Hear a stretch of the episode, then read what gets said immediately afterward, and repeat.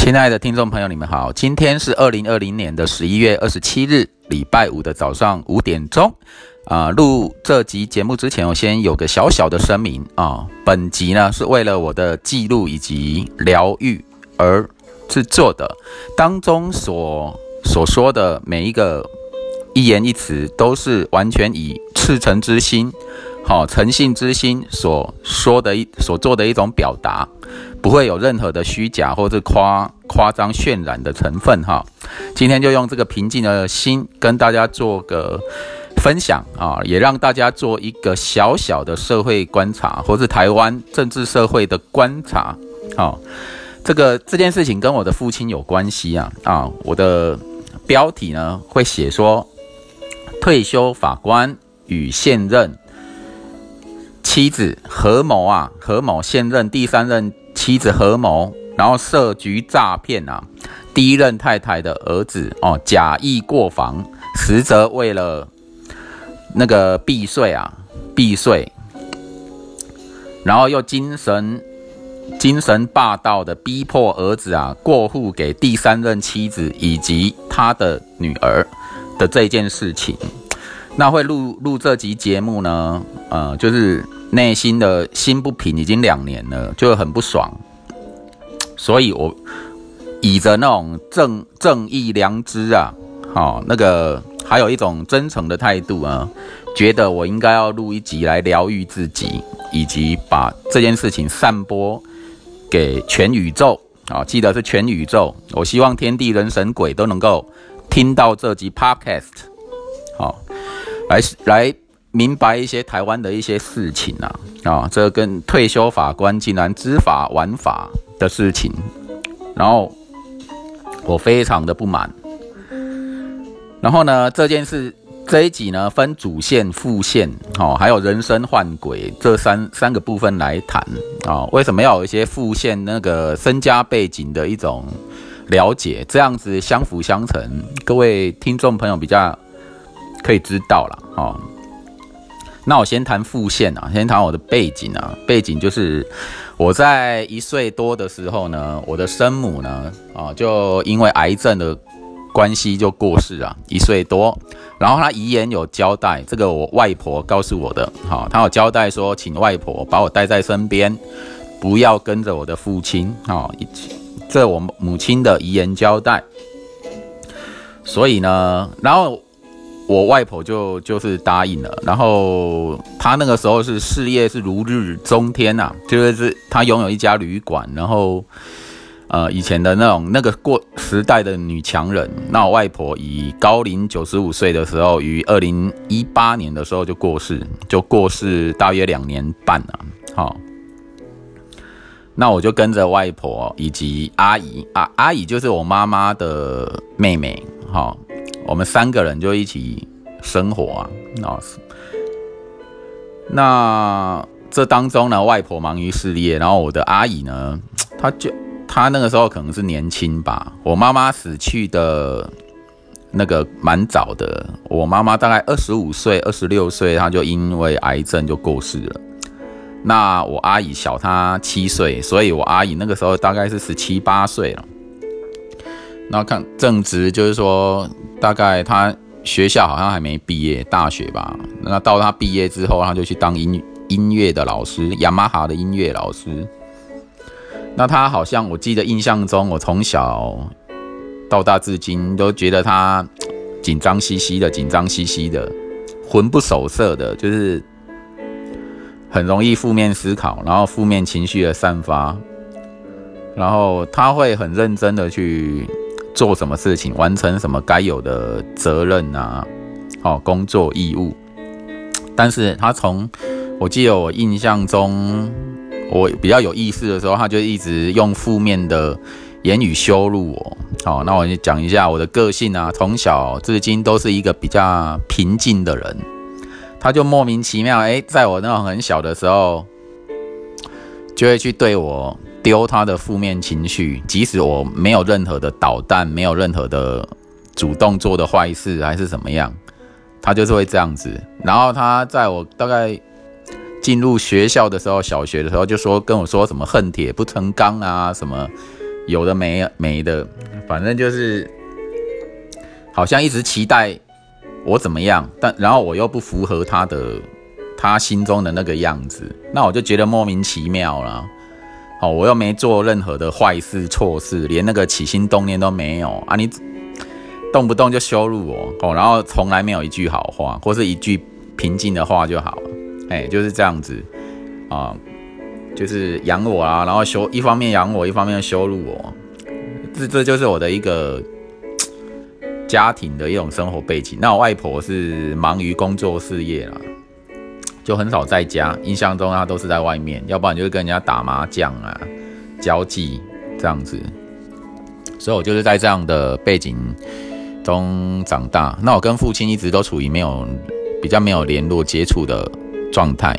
那印象深刻的是啊，小时候我们家有那个旅馆嘛，那我就是一个小孩子，我大概可能五六岁啊，什么在旅馆。上上下下就一个人那样爬楼梯啊，走来走去里里面的大人什么，有时候跟我玩玩，呃，有时候又忙于他们工作，我就很孤单的、很独行侠式的这样子生活，生活着。那我记得印象中，我父亲远远的可能会来找我，还什么，其实不长，好，非常稀有，我就会远远的躲他。因而且在我那时候幼小的心灵中，我就知道他的个性了。所以知道他的个性，就知道哎，好像非常的硬，非常的硬，冷血无情的这种感受。这是我小时候心莫名其妙、心知肚明哦，对他个性的一种了解。所以我就会躲他、逼他哦，在我的家庭背景这样，然后一直到我高中毕业。第一第一年落榜了，哦，然后到台北去重考，哦，他叫我说到台北重考，我就去住在师大夜市那边，师大夜市那边的一个房子，一开始是雅房啊，然后后来因为有一些呃室友啊进来，然后某间套房的两个人合租的套房，就是。当中某个房客住了两个月，他不住了，所以那边就由我跟我来顶啊，就变成两个人，去住那住那一间套房这样，然后就这样，大概过了一年重考之后，我决定要选台中的学校，就去念逢甲大学这样，因为我的室友一直不满意台北，一直觉得台中物价比较好，他也比较习惯家乡台中，所以受到他影响，我就。也填台中，因为我对台北的有一种大都会的冷漠感，那个部分我也是不太能够适应。哦，这就这样。那我念大学的，好像学费跟生活费，我爸有出道了哦，他有供应我。然后，呃，接下来就是我想想看，接下来我在毕业之后就没有跟他拿钱了。然后一直到我二零一六年出了车祸啊，二零一六年那时候去日本一个月之后回来，回来不到一个礼拜，就莫名其妙遇到什么警方追通缉犯啊，通缉犯他那个晚上撞了四个人，我莫名其妙被撞，然后怎么发生的我都不知道。那醒来的时候我已经在高雄的荣总做完紧急紧急手术了，那我一严重损毁的是我的鼻子。就这样，然后在龙总住了二十天。二十天当中，我阿姨就是有来看我，以及什么请看护，请个大概三天吧，没几天。这样好像我他跟我父亲有出道钱吧？对，然然后办住院离开的时候，我记得是三万多块钱的医药费。然后呢，也有也有申，我也有申，因为强制险有理赔嘛。然后有我有跟那个保险公司有申请一些那个理赔金，对，然后父亲他跟那他那时候就跟我讲说，他正好有个房子要过给我，然后二零一六年的时候，那我想说，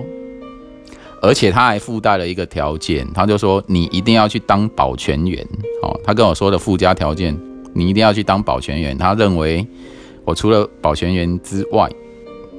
就应该没有什么其他的工作适合，但是但是但是我很不不愿意。为什么呢？因为在二零一四年到一五年的时候，我就去做了一年的社区保全。那我发现当中工时过长，以及我的精神疲、精神能量会处于很负面的状态。然后我又又丢了我的远距离的最深爱的前女友，所以对这件事情我就觉得很痛苦，很深刻的痛苦。我就觉得不可以再做这样的工作，哦，因为对我个人而言是宛如地狱般的。地狱般的状态哦，生活一切的一切都会都会变得很糟糕，变得很地狱。所以，然后他还逼我用手签哦，我说哦什么以后一定要做保全员的工作，要不然这个房子要还他了哦，他就逼我。其实我很不情愿啊，我就想说算了啦，就顺他顺他的意就写了，写这张纸条给他。然后让过，他就过一间什么中和那边的房子给我，然后那个那个在巷弄里面啊，我一看到那个地址，我就觉得哎，怎么那么的弯弯曲曲啊？哦，什么叉叉里叉叉巷叉叉弄几号？那跟我平常住的比较简简单明了的街道就很大不同。那我就早一天呢，好过房之后呢，我就早一天偷偷的就没有跟他讲啊。为什么不跟他讲？是因为我觉得他那种蛮横的态度，他大概也不太想想，就是我们是之间是严重沟通不良的。他他可能跟他提了，他也不会说好啊，我帮就是带你去看还是什么样的。我只能偷偷的去看哦，去偷偷去看看地理环境啊，即使没有那个。钥匙可以进去，因为它是什么？里面好像有隔间哦，装潢隔间去租、出租、收租这样子。我会去看，然后我到了当地呢，我就发现，在我要找到这个住、这个房子的时候，哦，那磁场能量严重不合啊！哦，就就在要找他的时候，因为这当中那个路。巷弄都非常狭窄哦，大家知道中和永和那边的一种状况啊。好，那我对这种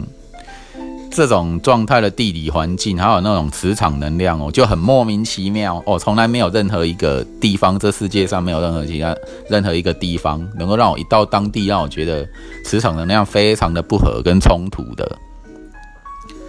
然后就这样子啊，去看完房子之后，哦，那地理环境，我觉得。心里就觉得很厌恶，那这种厌恶感呢，在之后某一天有，就是大概一两年后两两年后吧，我就写在脸书上，我说台湾的房子怎么那么差？这样的房子也要像像乐色，这样子也要千万哦，我就这样写哦，结果后来就是说，其实我我父亲不知道我的。脸书啦，哦，他完全不知道，因为我我是用英文名，而且我也没有跟他讲我的那个脸书什么，他完全一般人要查也查不太出来哦。他就逼我，就是说还他房啊。当然这当中他用的理由是什么什么啊？什么我没有出一毛钱啊？你然后也没有去做保全啊？哦，你就是。赶快过给他什么？那我那时候想一想，因为他的个性非常的强硬啊，强硬像监狱一样那种强硬。我想说他个性本来就这么怪。然后那个时候我因为待业的关系，每个月跟他拿大概一万多块的少少的零用钱呢。我想说，而且我内心对这个亲情、血缘亲情还有一点点那种真挚的的感受，就是相信啊，虎毒不会食子啊，哦，啊，要求什么什么，就配合他嘛。哦，那个时候我，呃，以车祸住院那时候来讲，哈，他有付到医帮忙到医药费，然后还给我一张那个对那个车祸。肇事者的那种起诉书啊，好像刑刑事兼民民事的起诉书，好，然后也有我也有跟他出出庭，不过就是没有和解啊，因为我觉得他的他的错误恶性太太重大堆叠式，那我当下就觉得说，啊，你才拿五万元要和解，我也不信任他以后会再付出其他，所以就觉得。就给他点教训吧，应该是有这种潜意识，就决定不跟他和解。然后我也没有拿到什么那一一块钱的补补偿金。不过因为这次车祸领的保险金、医药费就还蛮不错的哦。那可是我付出的代价就是颜面有了伤残，就是有了疤痕，所以人家看到我颜面就会觉得啊这。颜面受到伤害，然后就可能会有点丑，会有这种印象。所以就这样，在他威逼之下，在我父亲的威逼之下，就到台北啊，那个中和那边吧，好，就户政就是还有什么签约中心啊，地去办一办手续啊。然后原本他还。叫我说要办新的什么存折存，而且这个存折要交给他保管的。好，不过那个时候因为国泰世华就是应该现在的金融法比较严谨，他对你要新开户啊，然后他会问说你到底你在哪边生活，你的户籍地在哪里，哦，工作地在哪里，为什么要跑来你跑来这边？然后那个时候我已经有户头了，我哦原本我就国泰世华就有户户户头，所以。就是在新的新的存折就是不方便再办的情况下，就用我的旧户头。旧户头办了之后，还有什么什么直系血亲可以代代领存款对，好像这个部分有跟国泰世华有签那种，应该说这种同意书吧。我签之后，然后后来我父亲又问了我什么账号密，就是密码，我这。账户的密码是几号？他也得到了，就这样。然后他就那个过房后，然后他的存我的存折印章他一直都没有给我，一直没有还我。我叫他说：“哎，你都已经办了，应该要还我了吧？”那他就一直不还，一直拖了一年之后才还给我。哦，然后才发现说当中有汇入五五百万元。哦，就这个他的第三任太太有贿赂五百万元，可是都被他提领光，哦，一次又一次的提领光，他还闪避那个洗钱法，哦，就提每次提个四十九万元，这样子在避那个五十万元，你要做呈报啊，哦，你如果有五十万元的话以上的话，你要对主管机关做呈报，他要闪避这个啊，然后也闪避了。什么银行会有的那种什么提领的证据啊？就是监视录影带之类的，银行大概保存个半年。那我父亲扣留我的存折印章是一年，所以我连如我如果要去申请那个证据啊，哦，证明说是他提领的这个部分就变成行不行不通。那因为有这个账户有五百万元的贿赂之后，所以你跟国税。局讲说这个假买卖什么，这好像也行不通，因为这件事情我有跟国税税局去类似要检举过，结果他说因为这钱有进去啊，有进入到你户头啊，所以这个要认定假买卖也也不成，好像房屋过过户两年内都可以办撤销，哦，可以做撤销的动作。那好像我父亲他就是这样湮灭着，那时候就是已经。心思都不对了。从过房给我之后，我就发现他好像鬼鬼祟祟的态度，就那种互动的状况更更恶化，更恶化，就是好像内他内心藏了不少很负面的东西，然后在他的言谈中，哦，都会散发出来，就紧紧张张，有那种紧张的能量，哦，恐惧的能量。哦，我后来才知道，说原来这是这一切都是他设的局。他为了闪避所谓的什么，大概是给什么一等亲的赠与啊，哦，闪避那种过房赠赠与税啊，因为那税金比较高。哦，他就变成说，他先把房子过到我这边，然后再过给他的第三任太太跟女儿，然后再加上后来的这一些消灭证据的部分，等于说他都以他的法律专业啊，哦，法律跟实务跟法条的专业来搞成这件事情，所以这件事情给我的打精神打击很大哦。我想过想要自杀。哦，这第一点，又第二点又想要杀了他什么？然后我就觉得这整个像在一些社会家庭的一种新闻的案件，我觉得那种东西离我很远，因为我想都没有在想，因为我觉得不会发生在我身上啊，不会发生在我身上，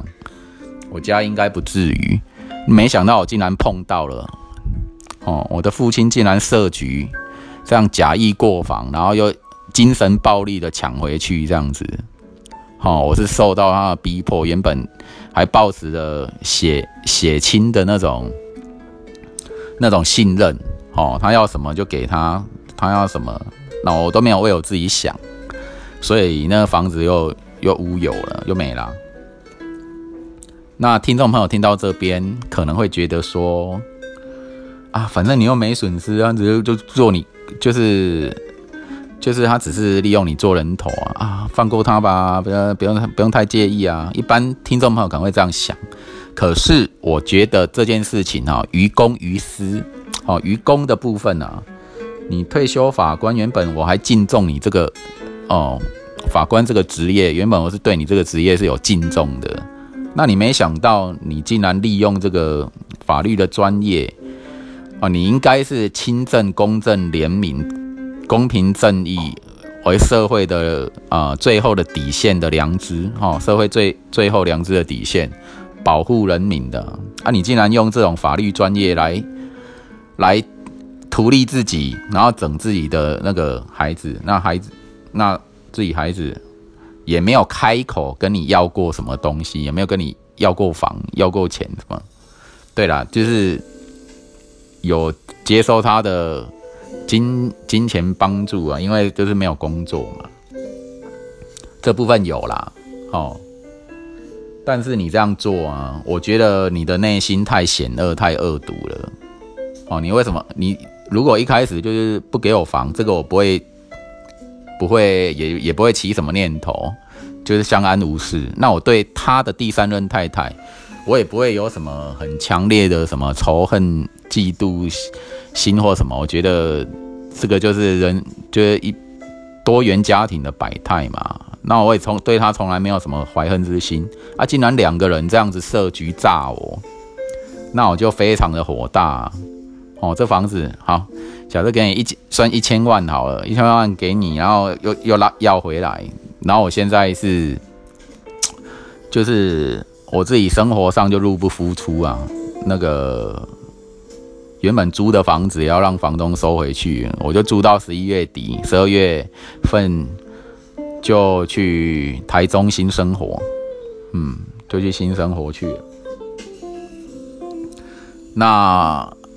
就是这样，今天录这一集，表达我的严重的不满。那跟各位报告啊，讲到所谓的，哎，你这个好像不太想工作的人的心态，那是因为我在二零一六至一七年这两年中。受到这一个公司的职场霸凌很严重，就是有两个老板，有一个好老板，一个坏老板。那坏老板呢，没事，就是他有也有精神暴力的倾向，就就看我很不爽，有事没事小事就是要一直找茬我，然后连那其他的员工，我们那个大概五五人的小公司吧，其他员工说也是知道他的这种个性，就配合他，就集体霸凌这样子的，那我就一直忍。人家为了工作嘛，然后都是这样忍呢，他就很不爽。啊，后来离职之后，我去法国、德国自助旅行一个月，哦，那是在二零一八年三月、四月的事情。那我的人生就换轨啊！你会发现说，哎，天底下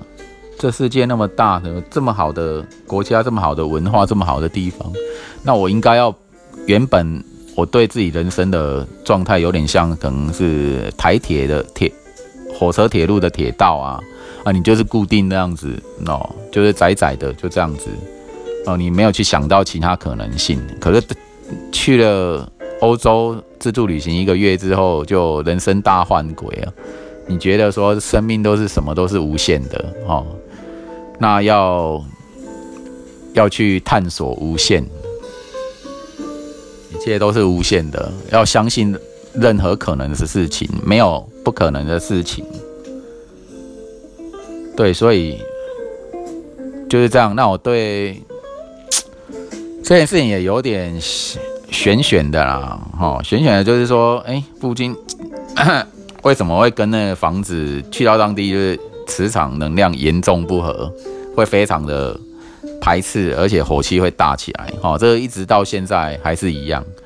那没想到说，竟然竟然那个时候就已经已经预知预感了，啊，那到后来的果然成真。这也是蛮悬的事情。那我对我父亲的恨意啊，就是非常的严重。这应该前世今生都有点孽缘了哦，仇人再相逢的状态。所以这已经心境上已经就是仇人了。如果说哦不犯法不犯法哦，对人千刀万剐不犯法哦，我首先就是去宰了他们这两个。这两个人要对他们千刀万剐，然后会不会有愧疚感？不会，我不会有愧疚感，因为这两个对我所犯的罪行，就是严重伤害我，还还就是说，原本我父亲为了说省税啊，叫我把户籍迁到那个那个我自己的房子，就用那种什么自用住宅的那个状态，然后帮他们省，帮帮啊，就是税金会比较低嘛。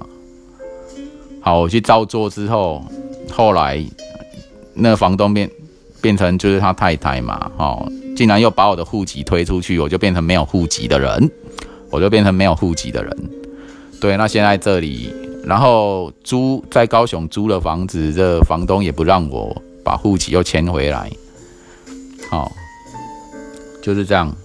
所以我就真变成户籍挂在那个综合户政那边，户籍就在那边。然后也不知道该怎么办，就悬在那边。所以呢，今天这一集呢，就是要记录，也是个疗愈啊，也是一个控诉啊。就是我希望啊，这个宇宙啊，哦，正义之正气之力啊，帮我主持公道，一定要善有善报，恶有恶报，不是不报，时候未到，严重一定要惩罚这个。我父亲以及他的现任太太，这种